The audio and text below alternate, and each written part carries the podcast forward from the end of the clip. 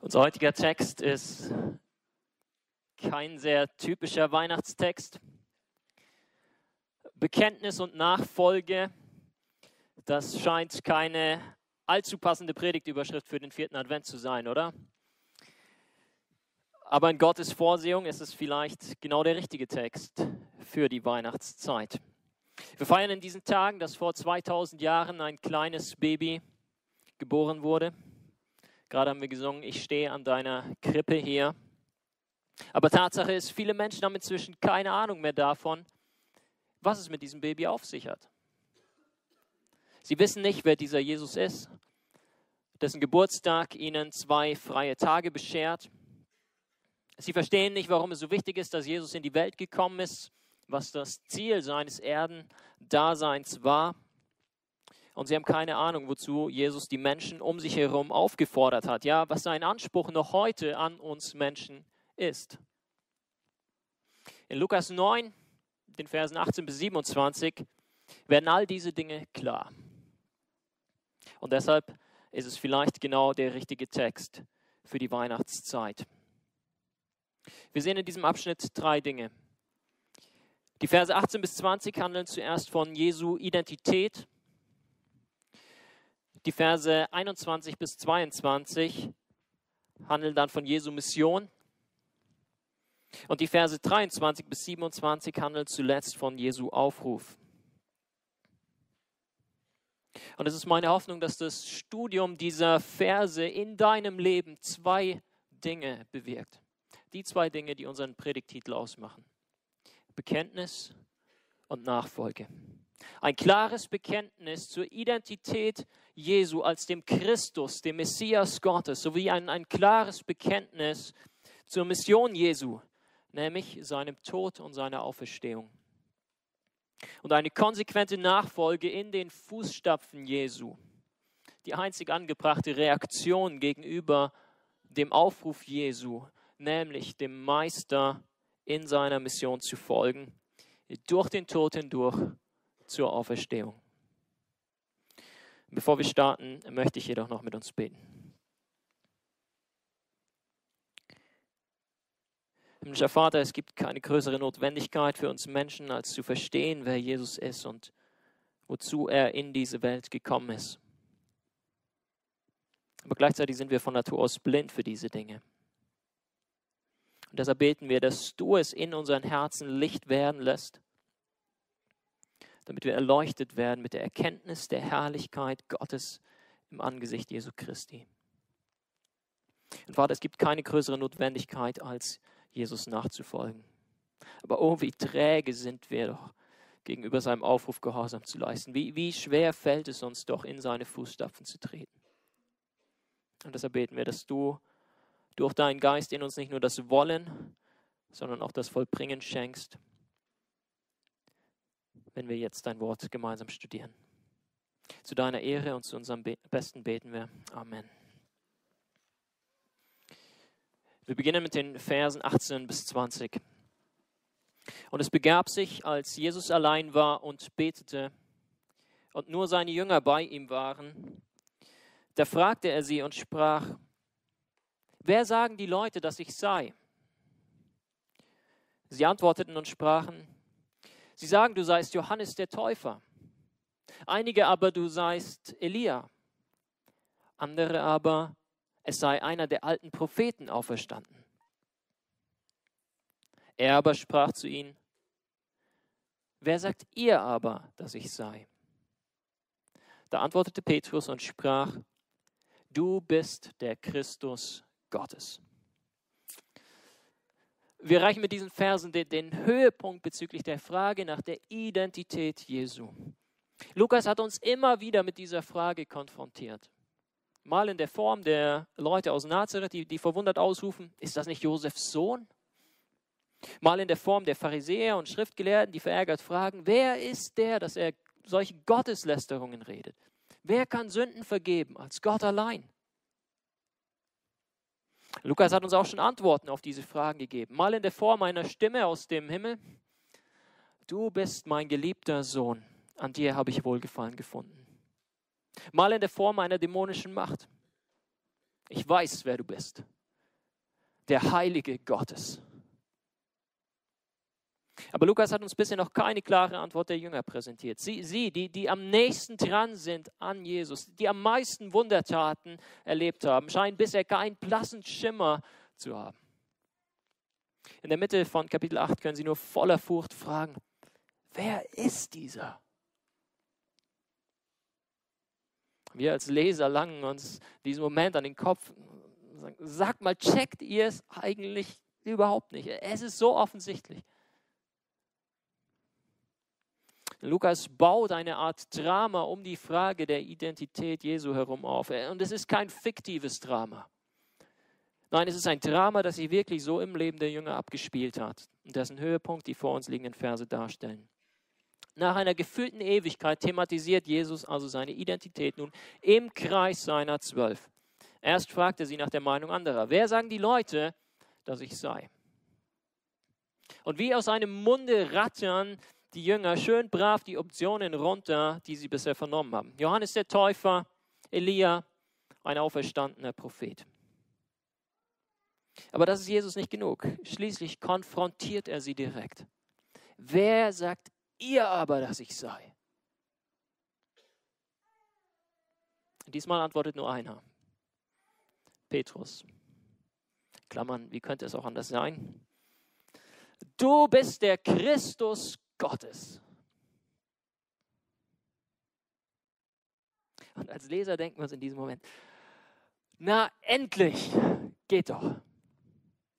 Und wir wollen uns schon entspannt zurücklehnen, als uns dann plötzlich diese Frage durch den Kopf schießt. Halt mal, woher weiß der das jetzt eigentlich? Woher kommt diese überraschende Erkenntnis? Was ist zwischen Kapitel 8, Vers 25 und Kapitel 9, Vers 20 passiert, das zu solch einem Sinneswandel geführt hat? Und dann blättern wir zurück. Und wir entdecken erstmal nichts Außergewöhnliches. Ja, Jesus hat einige weitere spektakuläre Wunder vollbracht, aber das hat er vorher auch schon getan. Eine Dämonenaustreibung mehr, eine weitere Krankenheilung, eine zusätzliche Totenauferweckung. Nichts, was nicht vorher schon passiert wäre. Okay, zugegeben, die Jünger dürfen sich jetzt endlich auch mal selber ausprobieren. Sie, sie fangen an zu predigen. Sie vollbringen ebenfalls Wunderheilungen. Sie teilen mit eigenen Händen fünf Brote und zwei Fische an 5000 Männer aus und erleben, wie jeder satt wird. Aber reicht das schon als Erklärung? Ich glaube nicht. Ich denke, wir finden den Schlüssel für den plötzlichen Sinneswandel von Petrus in Vers 18, direkt zu Beginn unseres Abschnitts. Und es begab sich, als Jesus allein war und betete. Jesus betete. Das ist die Erklärung für die plötzliche Erkenntnis von Petrus. Der Grund dafür ist nicht in seiner Intelligenz, seiner verstandesmäßigen Überlegenheit zu finden, sondern einzig und allein in Jesu Fürbitte für ihn vor dem Vater. Es liegt nicht am Willen oder Vermögen von Petrus, sondern einzig und allein an der Barmherzigkeit Gottes.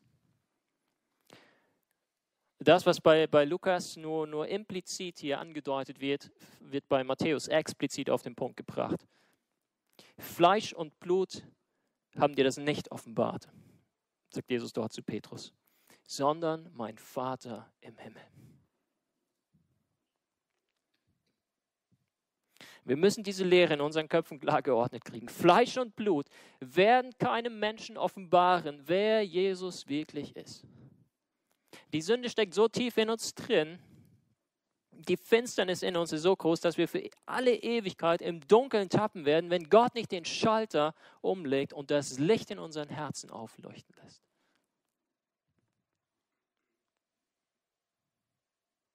Leider gibt es in vielen christlichen Gemeinden Verwirrung genau darüber. Und ich glaube, der Teufel hat größtes Interesse daran, uns in dem stolzen Denken zu belassen, uns darin gefangen zu halten, dass es doch irgendwie, wenn auch nur ein klein bisschen, an uns Menschen liegt.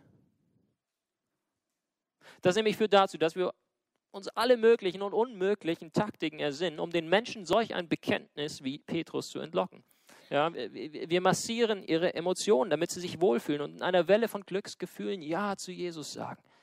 Wir traktieren ihren Verstand mit, mit, mit Fakten über Fakten, um zu beweisen, dass Jesus tatsächlich der Messias ist. Wir versuchen durch gewisse Kompromisse die Einstiegsschwelle zum Christentum niedrig zu halten und den Willen der Menschen irgendwie weich zu kneten.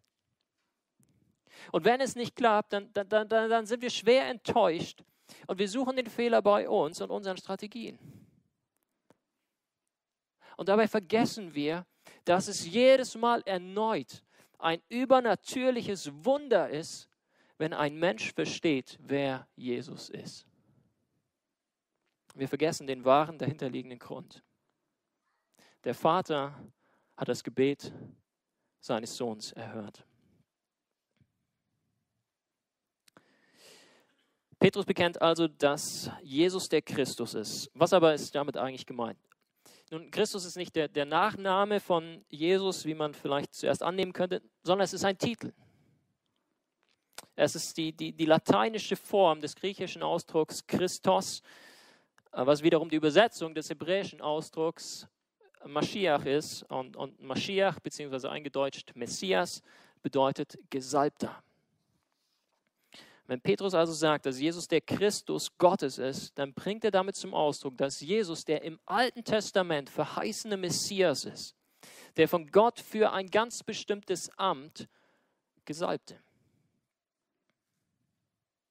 Ja, damals im Alten Testament wurden Könige, Priester und Propheten für ihren Dienst mit Öl gesalbt.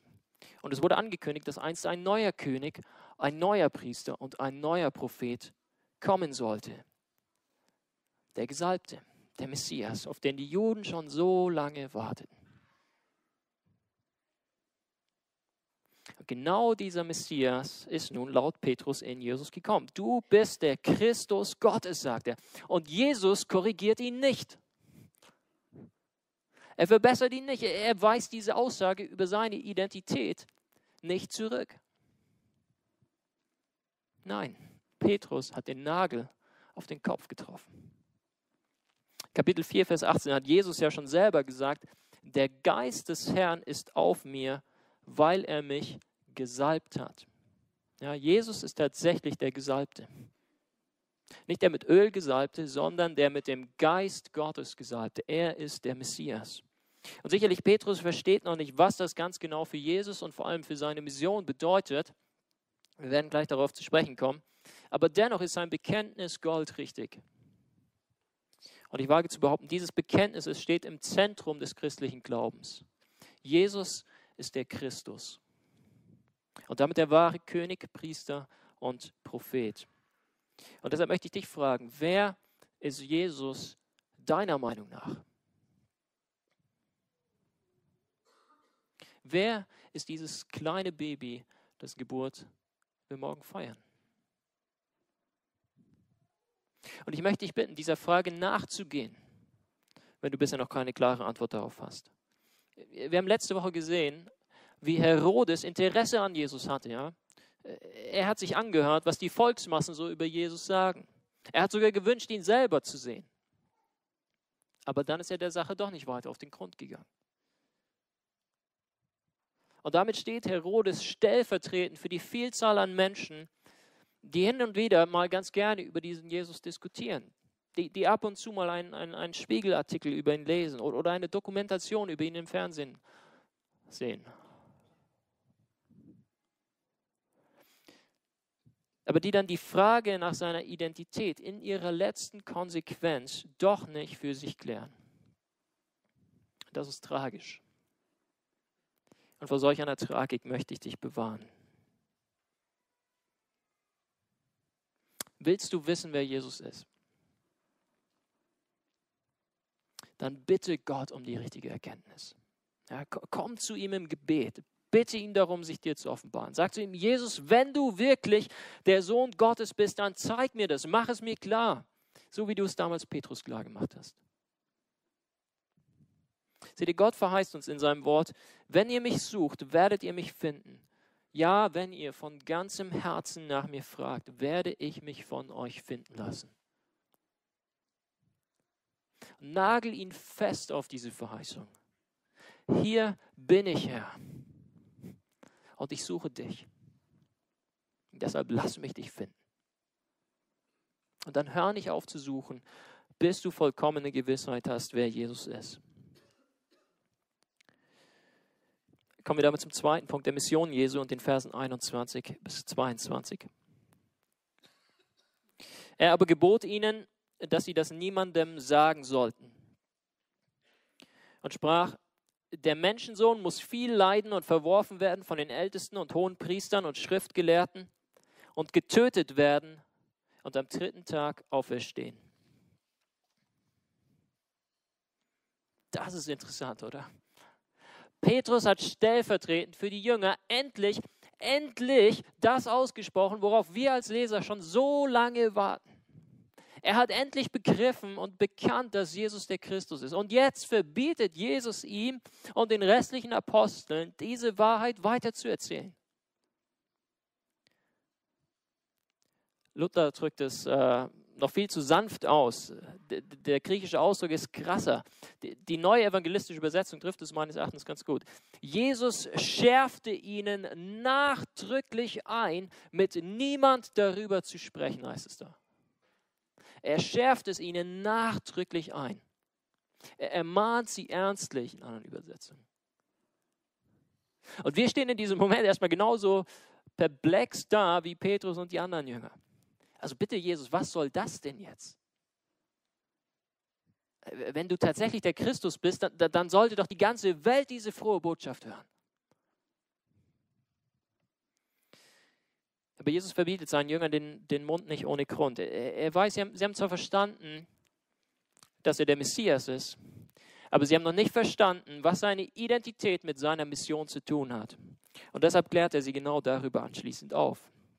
Er sagt, der Menschensohn muss viel leiden und verworfen werden von den Ältesten und Hohenpriestern und Schriftgelehrten und getötet werden und am dritten Tag auferstehen. Nun, wenn schon das Verbot Jesu, irgendwem von seiner Identität zu erzählen, ein Schock für die Jünger gewesen sein muss, was für ein Schock dann erst diese Worte.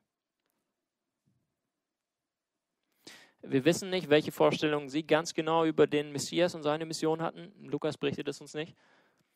Aber wahrscheinlich haben sie sich wie der Großteil der Juden einen politischen Befreier erhofft, der das Joch der römischen Besatzungsmacht über ihn zerbricht. Ein Messias, der mal Rambazamba macht und dank seiner militärischen Stärke in Israel kurzerhand mit diesen Unterdrückern aufräumt.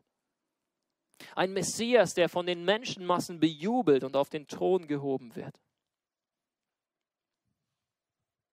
was für Vorstellungen auch immer sie äh, gehabt haben mögen, eins ist sicher, nicht im Traum hätten sie daran gedacht, dass der Gesalbte von der Führungselite Israels abgelehnt und umgebracht werden könnte. Und schon gar nicht hätten sie es für möglich gehalten, dass der Messias genau dies für eine göttliche Notwendigkeit hält.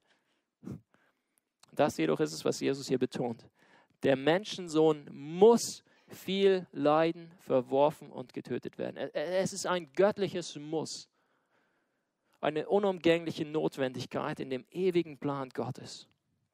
Leid, Verwerfung und Tod sind die Mission des Messias.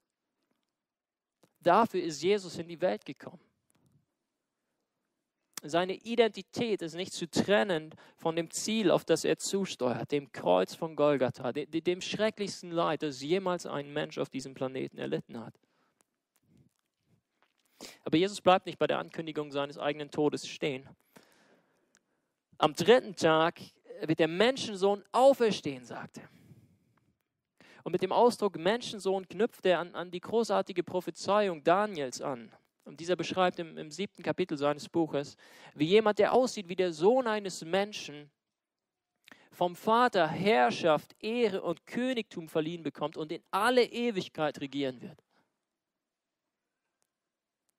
Ja, Jesus steht schreckliches Leid bevor. Er, er weiß darum. Er steuert sogar ganz bewusst darauf zu. Es ist Teil des göttlichen Planes. Aber danach steht Jesus eine großartige Herrlichkeit bevor. Auch das ist Teil von Gottes ewigen Plan. Lukas gewährt uns ein, eine Vorschau dieser zukünftigen Herrlichkeit ähm, Jesu direkt im Anschluss an unseren heutigen Text. Drei seiner Jünger dürfen dort mit ihm auf einen Berg steigen und erleben, wie sich sein Angesicht plötzlich verklärt, wie, wie, wie seine Kleider strahlend weiß werden. Es muss ein faszinierendes Erlebnis gewesen sein. Aber es ist nur von kurzer Dauer. Denn der einzige Weg zu dieser Herrlichkeit führt mitten durch das Leid. Erst kommt das Kreuz, dann die Krone. Und was für Jesus gilt, gilt auch für seine Nachfolger. Damit schließe ich zum dritten und letzten Punkt, Jesu Aufruf in den Versen 23 bis 27. Da sprach er zu ihnen allen, wer mir folgen will, der verleugne sich selbst und nehme sein Kreuz auf sich täglich und folge mir nach. Denn wer sein Leben erhalten will, der wird es verlieren. Wer aber sein Leben verliert um meinetwillen, der wird es erhalten. Denn welchen Nutzen hätte der Mensch, wenn er die ganze Welt gewönne und verlöre sich selbst oder nehme Schaden an sich selbst?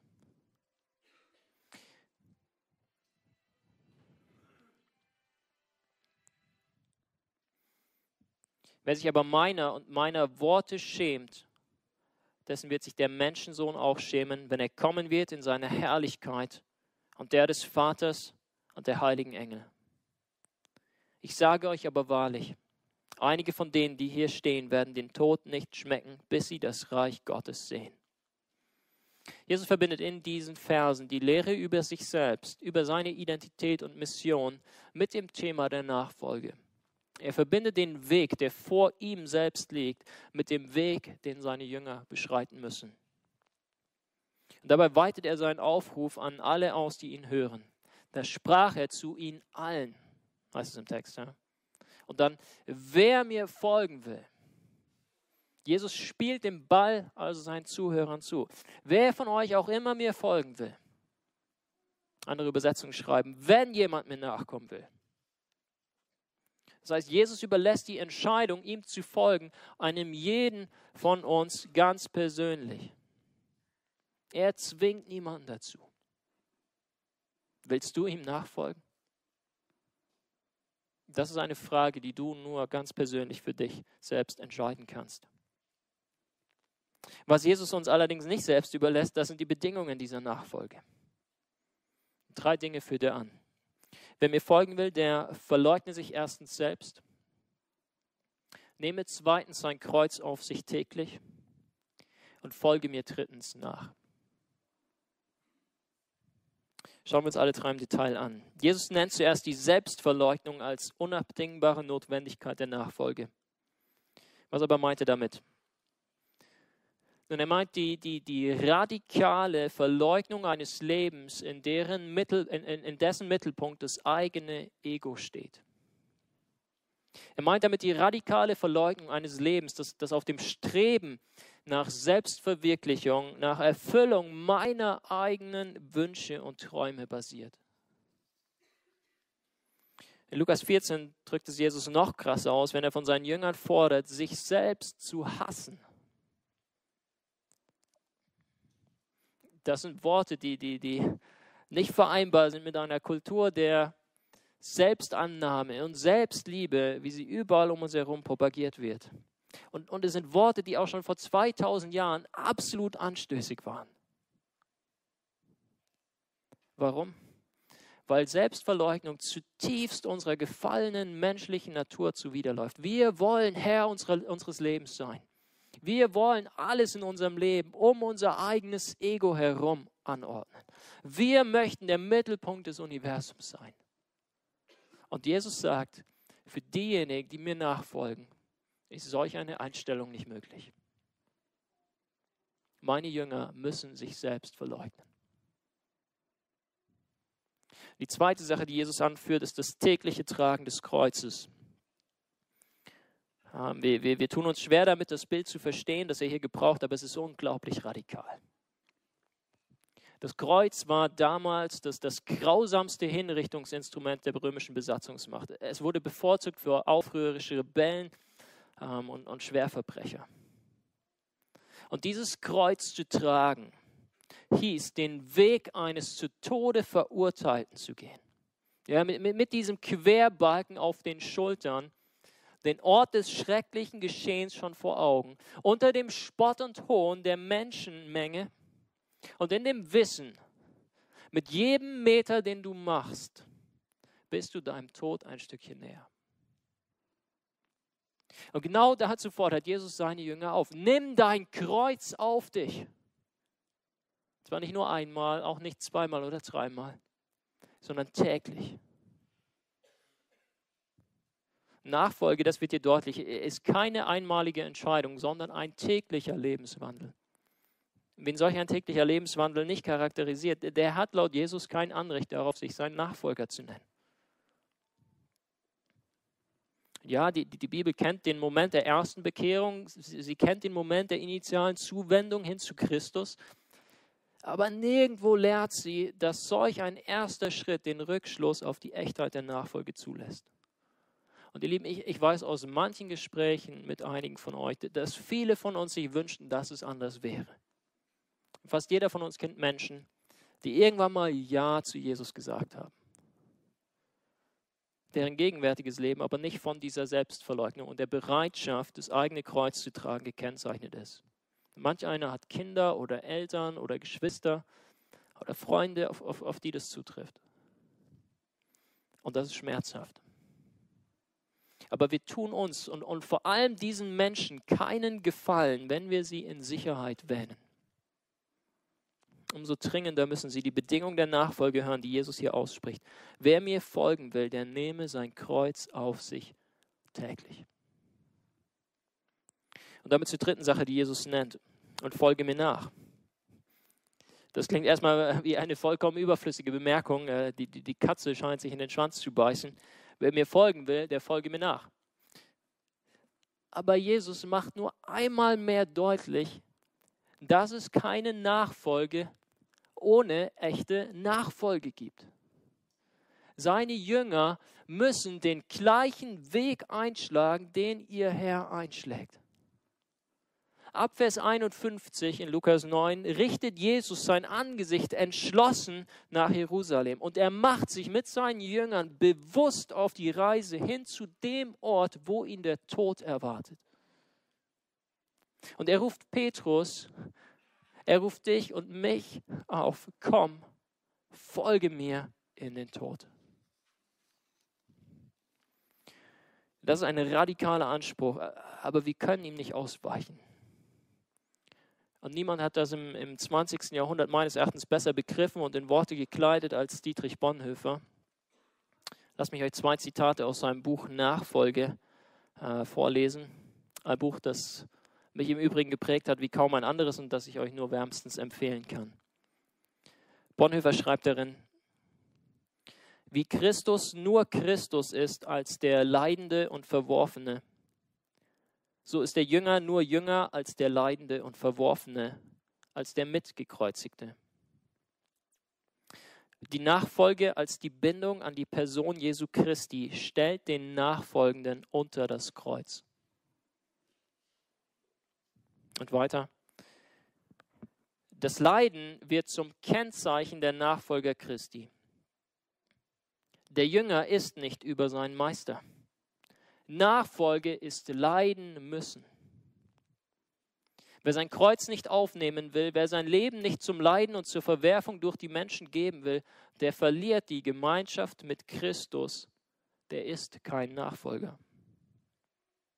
Wer aber sein Leben in der Nachfolge verliert, im Kreuz tragen, der wird es in der Nachfolge selbst, in der Kreuzesgemeinschaft mit Christus wiederfinden. Bonhoeffer spricht hier am Ende schon das, das große Paradoxon an, das den Weg der Nachfolge Christi kennzeichnet.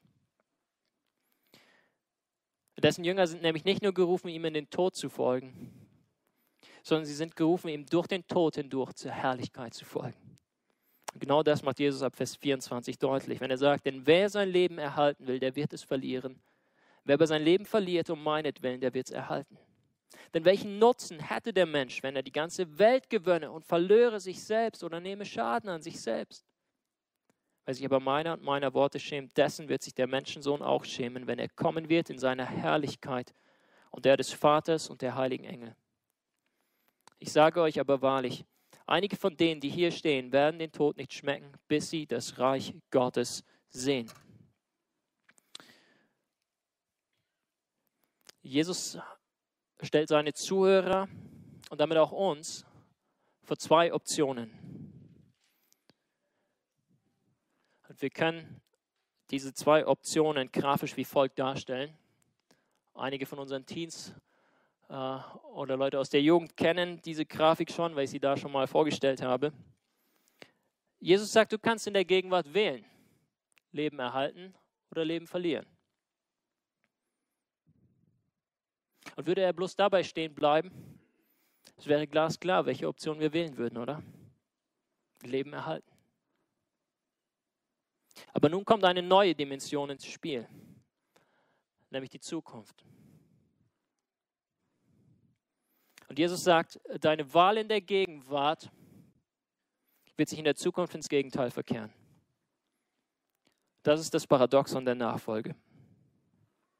Wenn du im Hier und Jetzt dein Leben unbedingt erhalten willst, nun gut. Jesus wird dich nicht daran hindern. Aber er warnt dich, dann wirst du es in der Zukunft verlieren. Wenn du dagegen bereit bist, dein Leben im Hier und Jetzt zu verlieren, und zwar nicht einfach so, nicht aus irgendeinem trivialen Grund, nein, wenn du bereit bist, dein Leben im Hier und Jetzt um Jesu willen zu verlieren, dann, dann wirst du es in Zukunft erhalten. Und wenn wir jetzt die Option betrachten, dann sieht die Sache schon ganz anders aus, oder? Jetzt ist die Frage, in welchem Verhältnis Gegenwart und Zukunft zueinander stehen. Wenn das Leben auf dieser Erde die Hauptsache ist und, und, und das, was uns in Zukunft erwartet, nur, nur einen kurzen Augenblick dauern wird, dann mag es immer noch Sinn machen, im Hier und Jetzt den Gewinn des Lebens dem Verlust vorzuziehen. Aber wenn das Hier und Jetzt nur der vorübergehende Augenblick ist und die Zukunft in alle Ewigkeit andauert, dann gibt es nur eine sinnvolle Option nämlich den Weg des Kreuzes zu gehen, in die Fußstapfen Jesu zu treten, um durch das Leid hindurch zur Herrlichkeit zu gelangen.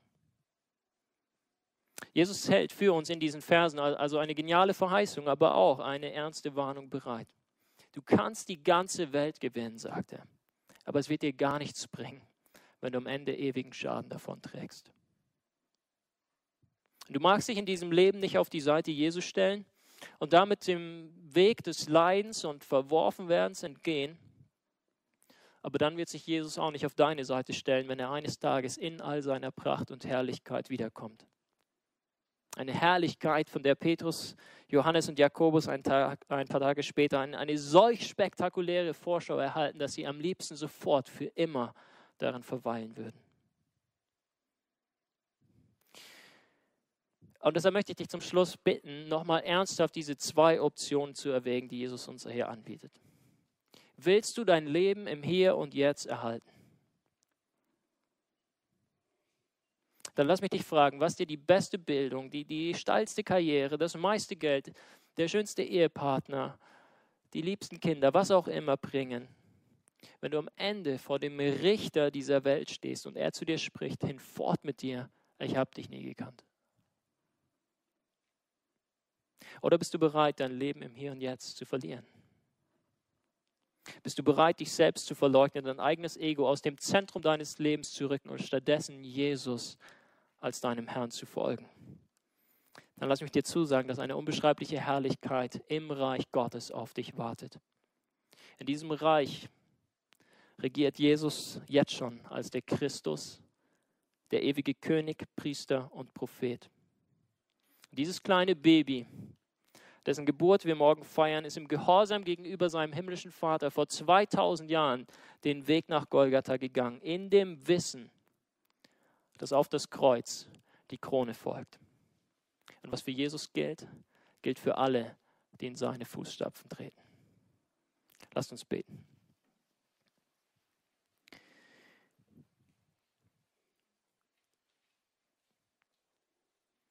Himmlischer Vater, du kennst uns durch und durch.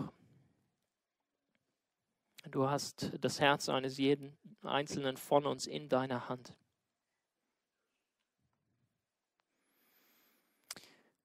Richte unser Denken und Trachten aus auf Jesus Christus, dass wir ihn immer klarer bekennen und ihm immer konsequenter nachfolgen. Amen.